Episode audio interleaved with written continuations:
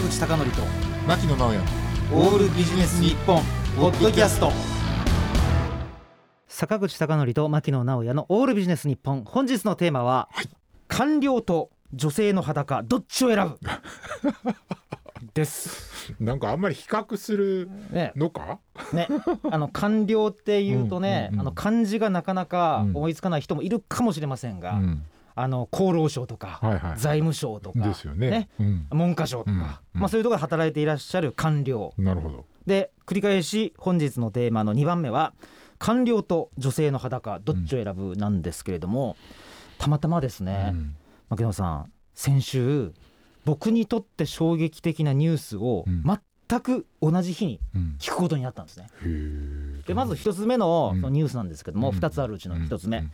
まず東京大学を卒業してうん。官僚になろうという人が、うん。なんとうん。10年間で半分になってしまったと、これはうんうん。なかなかな話だと思うんですね。そうですね。ね。まあうん。ね。まあ、将来は博士かうん。大臣かと言われていた、うん。まあ、で大臣は官僚じゃないけれども、うん。いわゆる政治的なもので、うんうん。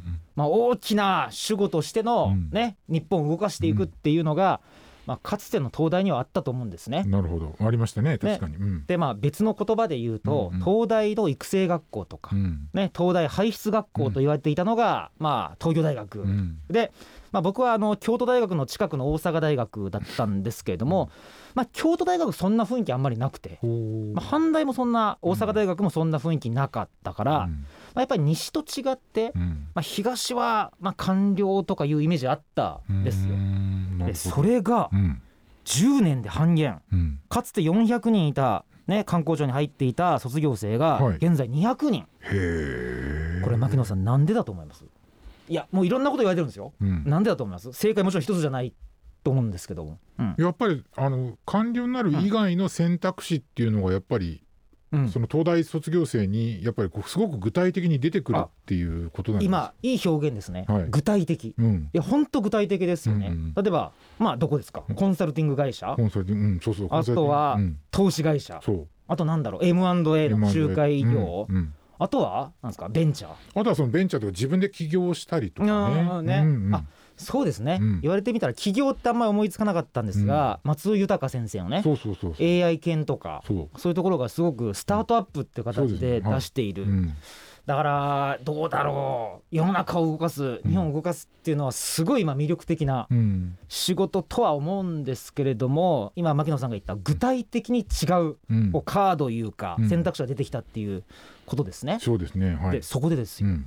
いやーさっき具体的って言われたじゃないですか。で具体的っていう意味としてはその仕事の代わりの違う仕事っていう意味の具体性と、はいその官僚っていう仕事じゃないうん。仕事の給料っていう具体性もあると思うんですね。おっしゃる通り。はい。で調べたら22万円なんですね。月給が。官僚？官僚。あそうなの？うん。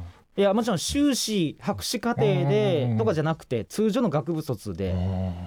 いやでもとはいえですよ、うん。これはだってもう幼い頃からうん。ずーっと勉いや勉強しなくても入れるかもしれないけど、分からんけど、まあ、大体関東でいうとどこなんですか？一橋か？うん。慶応早稲田か、うん。東大？そうですね。はい。まあ、ちょっと早稲田慶応私はあんまり詳しくないけど、うん。一橋東大言うたらうん。相当勉強しないと入れないいやそうでしょうね。うん。きっとね。絶対そうですよ。うん。いやでこれうちのね、うん。あの子供がうん。11歳なんですけども、はいはい。あアニメでいうと「まあ、鬼滅の刃。うんうん」ね。うん。あとは「ジョジョの奇妙な冒険」はいはいはいえーネットフリックスで見れるんですけど、一番気に入ってるのがうん。カイジなんですよ。ほーカイジで。でカイジで、うん。あの利根川っていう、うん。もう悪のボスがいるんですけども、うん。で悪のボスが借金まみれになった若者たちいろんなゲームをさせるんですね。うん。であのビルとビルの間に細いあの柱をうん。あの渡してうん。でそこで歩かせてうん。落ちたら死ぬみたいな。やらせるんですね。なるほどで、ううんちの、うん。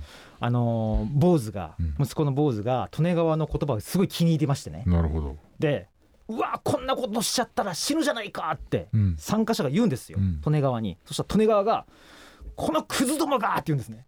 でなんでかっていうと そのゲームの賞金が2000万円なんですよ。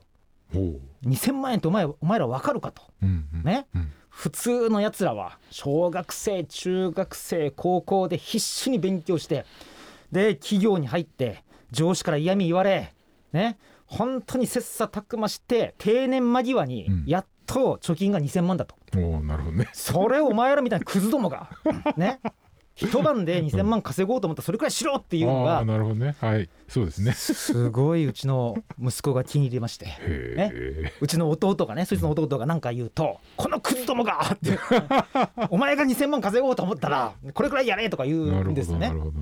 さて。うん。だからその官僚で官僚の人頑張ってる、でさっきあの開示の話したんですけどもそこでですよ。うん。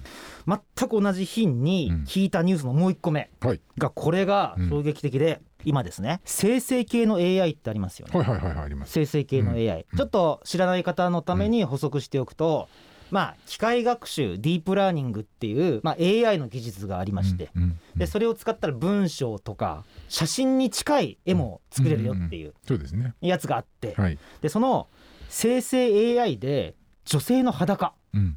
を無限に作って。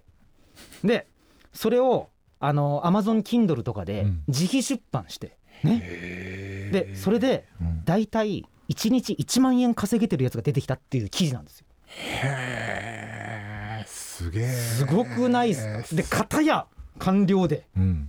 小学校中学校ずーっと勉強してきてう22万円、うんね、だから、まあ、大体22日稼働ということは1日1万円ということですよね。うんで片やね、まあ、どっから学んだか分かりませんよ、うん。大学からなのか、うん。ずっとエロ動画、うん。エロ画像か、うん。エロ画像女の裸ずっと作ってうん。自費出版で、まあ、しかも1回作ったらねうん。それ以上やることないですから。そうですね。1日1万円ってことは月給30万。そうですね。いや我々はすごい時代にやってきたなと。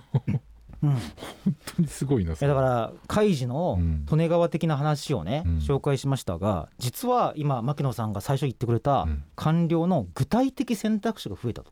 うんそうですね。ね。うん。でちょっと官僚じゃなかったら例えば一般企業のビジネスパーソンとかじゃなくてうん。もしかしたらその頭脳を違うところにうん。ね、あのー使ったらもしかしたらじなんでえ日給1万以上のこの可能性があるかもしれないし、すごい時代に来たと思いません？思いますよ。ね。めちゃめちゃ思う。うん。だからそのうちの子供の教育をどうすべきかっていろいろ考えさせられますね。いやめっちゃ考えますねそれねね。うん。いやいやそれでもちろん分かりますよ、反論はね、うん。いやか官僚は日本社会を動かす。うん。で女性の裸のうん。画像を作ってるやつは、うん。いつねそのアカウントが消えるか分かんない。うん。あるいはそれはもしかしたら性欲は満たせるかもしれないけども、うんうんもっと広い意味での社会の欲望をもうちょっといい改善するわけじゃない、うん。まあ、いろんな反論あるんだけど、うん。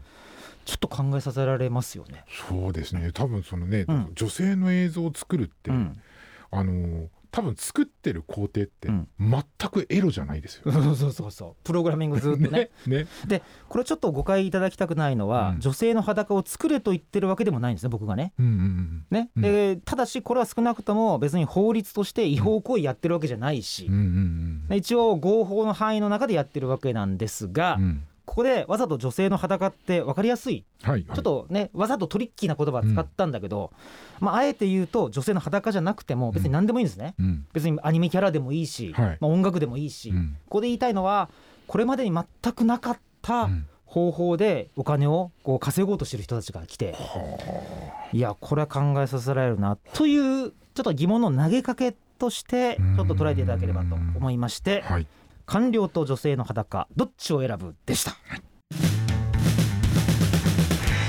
坂口孝則と牧野直哉のオールビジネス日本ポッドキャスト。今回はここまで。次回もお楽しみに。